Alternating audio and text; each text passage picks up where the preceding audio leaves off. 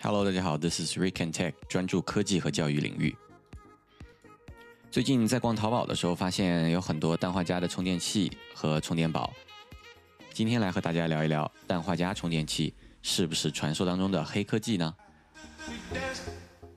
首先，我们来对氮化镓进行一个简单的介绍。氮化镓呢是第三代半导体材料，由氮 （nitride）。和镓 （gallium） 在一千摄氏度下边合成，在高频率、高速光电元器当中有独特的优势，是未来半导体发展的方向。听到这里，你是不是觉得今天的结论已经出来了呢？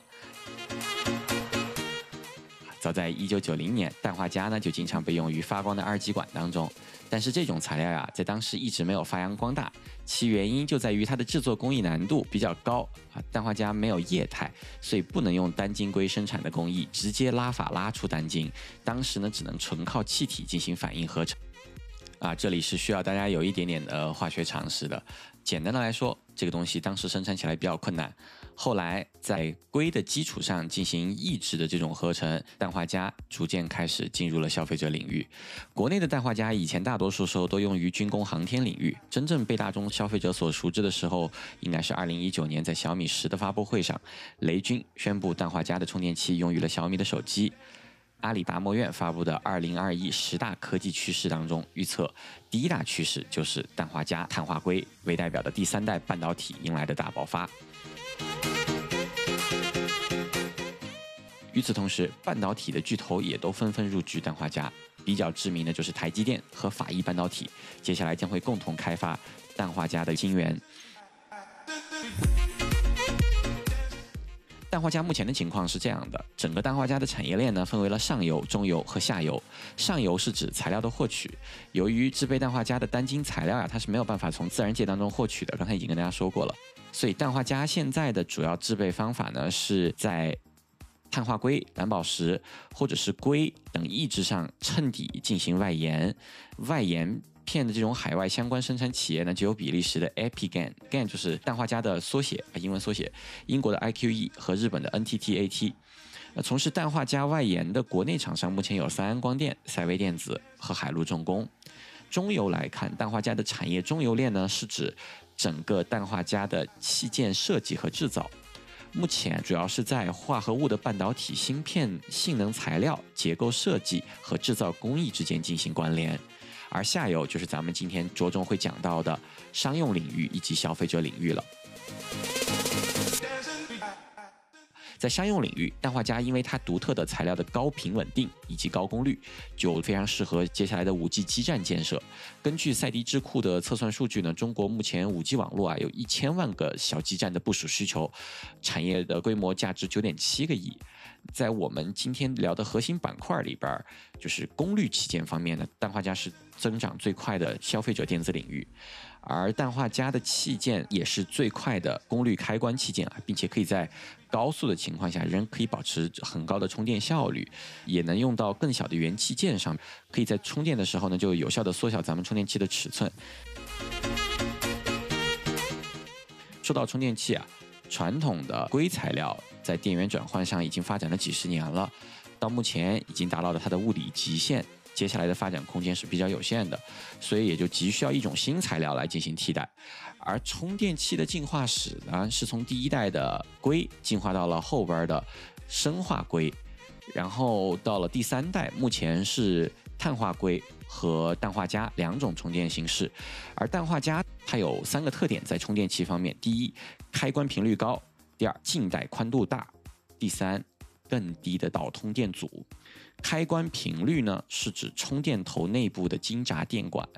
可以控制硅这种电子元件每秒呢完全导通断开的次数啊。这个简单来说，就是极大程度的可以减小充电头的体积和重量。第二，静带宽度，它直接决定了目前的充电器的耐压和最高的工作温度。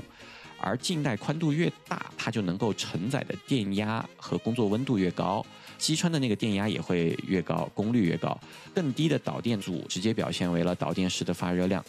导通电阻越低呢，发热量就越低。所以这三个特点其实说白了就是为了充电器简直是量身定做的。根据 CES 二零二零的数据啊，已经有三十家的充电头厂商，包括国内的手机大厂和配件厂啊，比如小米、华为；配件厂比较出名的安克、绿联，都相继发布了氮化镓的快充。网上能够查到的，现在就有主要是三十瓦、六十五瓦啊、一百瓦，以及部分二十二十二瓦左右的多功率充电的氮化镓充电器。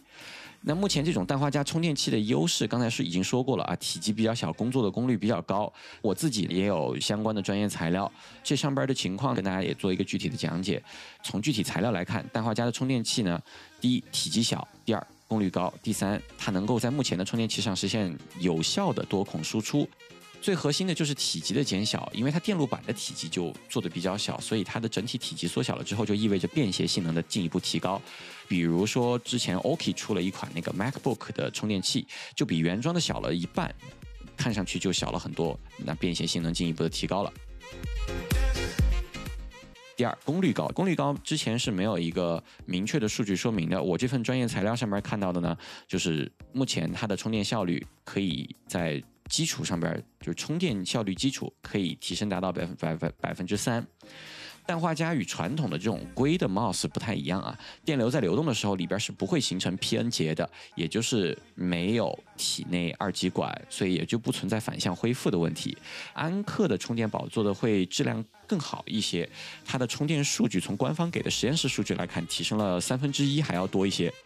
呃，实际的情况我预期就是应该在三分之一。而多孔输出方面，市面上的这种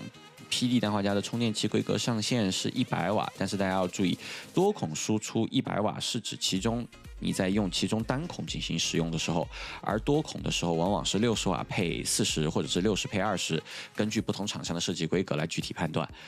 所以这个充电器目前应用前景还是非常广泛的，而且确实能够带来技术上的进步。那今天我的结论是，氮化镓是一个非常优秀的科技应用到消费领域的产品。个人的话，后续也会做一个考虑。我现在的考虑是，这个东西是否能够实现大规模的量产，并且呢，它是否会像以前二零一三、二零一四年那个样子，走上以前石墨烯充电的一个老路？就是科技确实是有进步，但最终不被市场所接受。呃，这里呢还需要注意的是，在目前的淘宝上，大家能看到的很多的品牌在使用这项科技的时候，其实并没有体现出氮化镓体积更小的优势。这方面呢，还是希望能够得到进一步的优化。那是否推荐大家购买呢？我觉得，呃，今天的情况来看，我是不推荐的啊，除非你正好缺一个充电器，或者说有更进一步充电的一个追求和需求在里边。好，以上就是今天的所有内容。如果你喜欢本期节目，请一定记得订阅、收藏、关注我。我们回见。